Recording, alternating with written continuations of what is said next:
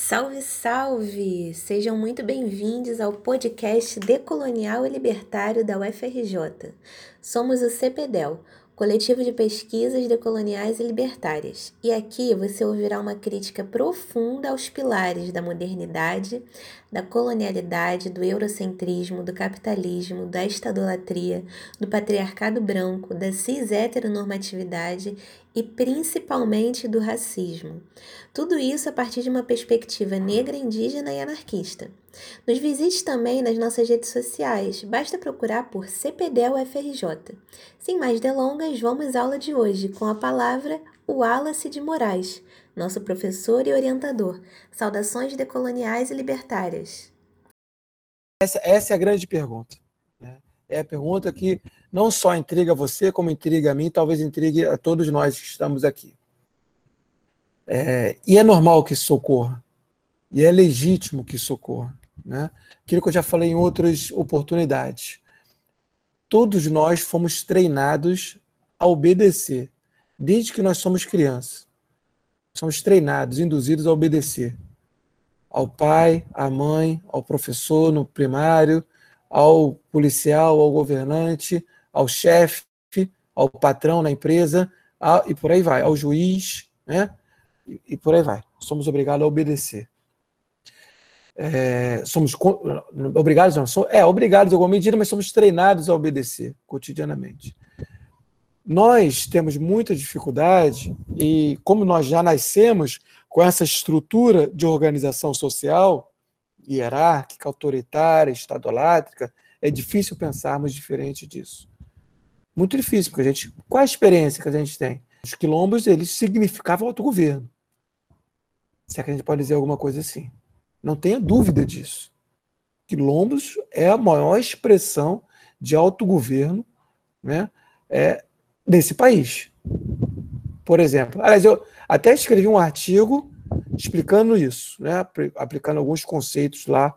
Depois eu posso até indicar para vocês, não está aqui no curso, mas um, um artigo, aliás, com outro colega, do outros dois colegas, um inclusive já faleceu, mas que que alguma medida fala disso. Então, os quilombos, as sociedades indígenas pré, pré-Estado moderno, se autogovernavam, e muitas delas ainda, né, com, é, claro, com alguns limites impostos pelo Estado, que vão tomando suas terras, mas elas exercem também autogoverno. É, autogoverno, então, assim, eu acho que eu já falei isso, mas vou repetir, assim, tem uma frase do Kropotkin, né, que é um autor que eu gosto demais, que ele diz o seguinte, não somos nós que defendemos que o povo tem capacidade para se autogovernar, que pode se autogovernar, que a gente tem que se explicar. Quem tem que se explicar são aqueles que defendem o Estado, que dizem que o Estado é fundamental para a vida na sociedade. E aí a gente tem que pensar em seguintes termos, assim. O Estado, hoje existe Estado.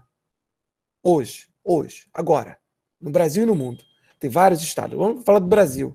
Esse Estado, a pergunta que eu devolvo para vocês, ele atende ao interesse de todos desta sociedade? Simples isso. Se vocês responderam negativamente, que ele, ou seja, que ele não atende ao interesse de todos na sociedade, então vocês há de convir comigo, há de convir comigo que esse Estado governa para determinados setores ou em favor de determinados setores, em detrimento de outros. Aí eu faço uma outra pergunta para vocês. Esse Estado, já que vocês, já que a gente, se vocês concordaram comigo que esse Estado não governa para todos, aí eu tenho que fazer uma outra pergunta.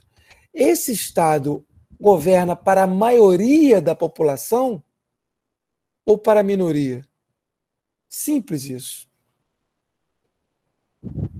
Bom, se vocês concordam que esse Estado governa para uma minoria, aí a gente já começa a entrar num grandiosíssimo problema. E aí eu digo mais. Eu vou ampliar a pergunta para vocês. Nós temos 500 anos, 520 anos sob um determinado governo. Quem habita essas terras que se convencionou chamar de Brasil. Estou incluindo desde quando os portugueses aqui chegaram e, e começaram a dizer que isso aqui era deles. e, portanto, estava sob o governo, não daqui, mas o governo da metrópole, né, que era de Portugal. É, de, durante esses 520 anos, em algum momento, esse Estado governou para a maioria? Se a gente responde negativamente isso, então aí a gente a gente está só colaborando para esse problema que eu estou querendo colocar para vocês. O que eu defendo é o seguinte: esse Estado governa para poucos, para pouquíssimos. Esses poucos são coincidentemente brancos, descendentes europeus, são coincidentemente donos das grandes empresas, donos dos bancos, donos das grandes indústrias, são esses que estão no judiciário, no executivo, no legislativo, e há mais de 500 anos negros e indígenas e seus descendentes, tal como, tal como brancos subalternizados que moram nas favelas e periferias desse país, essas pessoas estão, elas lhes, como é que eu vou dizer? Ela é permitido que elas vivam desde que elas produzam riqueza para esses que eu chamo de governantes.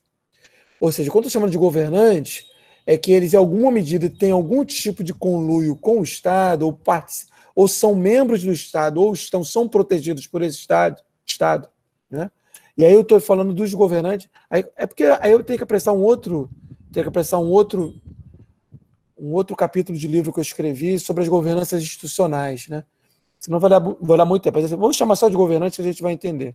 Então, eu chamo de governante econômico, jurídico, sociocultural, penal e governante político. Esses governantes, eles se retroalimentam, se retro. Podem ter até diferenças entre, e tem, pequenas diferenças entre um, mas no conjunto, eles têm pleno acordo com a manutenção do sistema tal como ele está.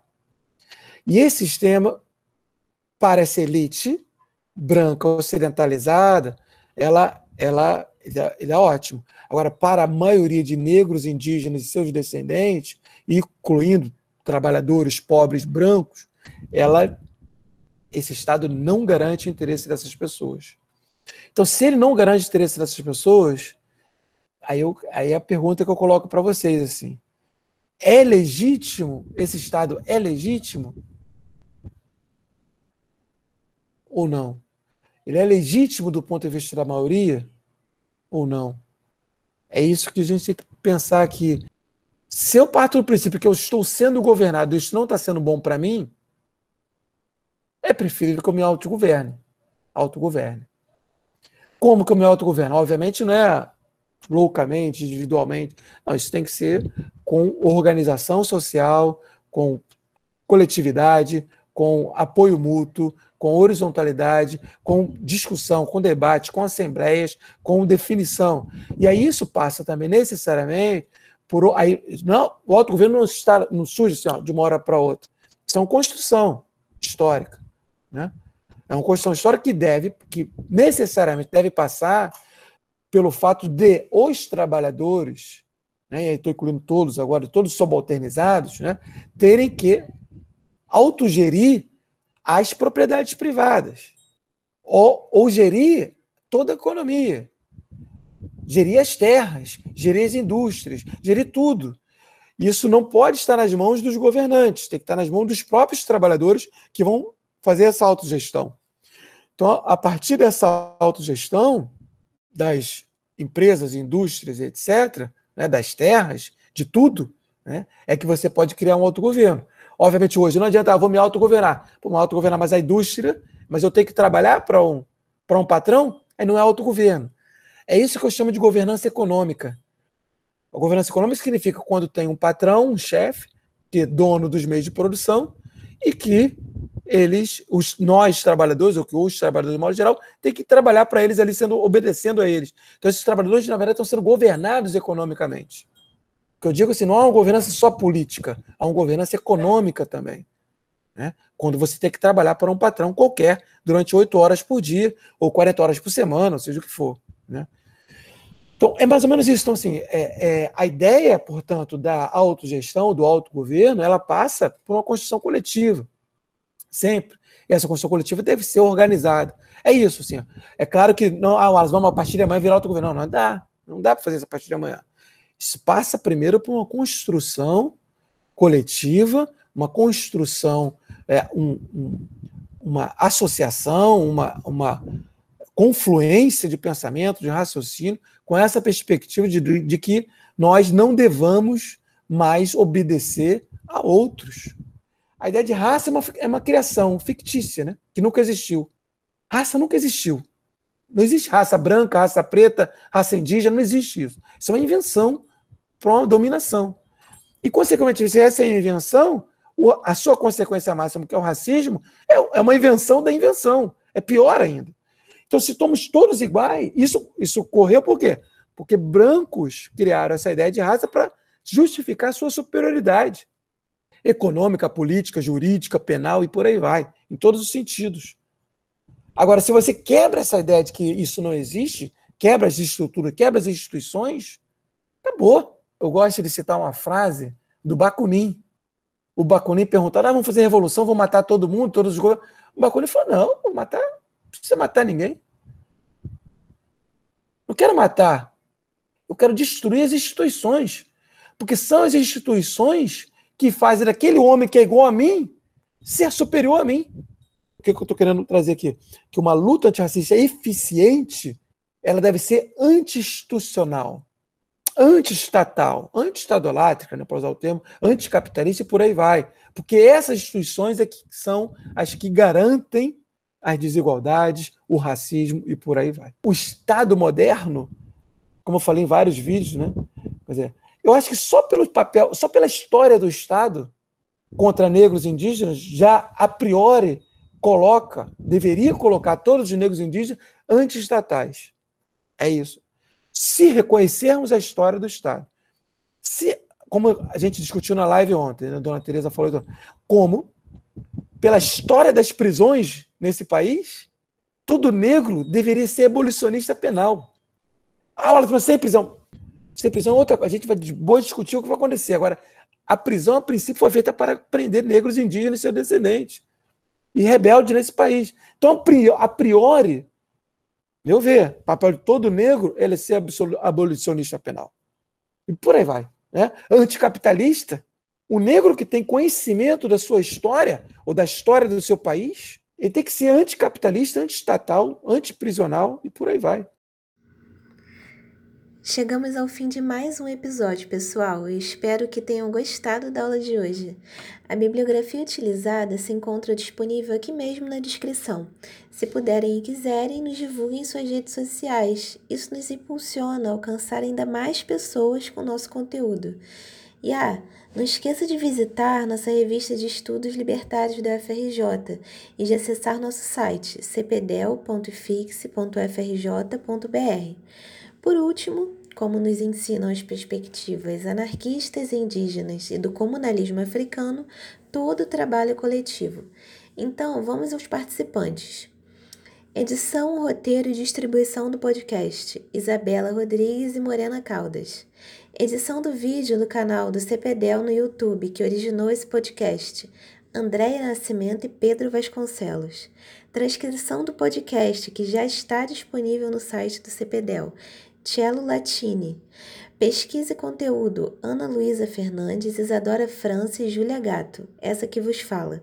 Divulgação, Caio Brauna, Isabela Correia, Denise Andrade, Guilherme Santana e Lenilson Nóbrega. Direção-geral, Wallace de Moraes. Tchau, tchau e até o próximo episódio. Saudações decoloniais, antirracistas e libertárias.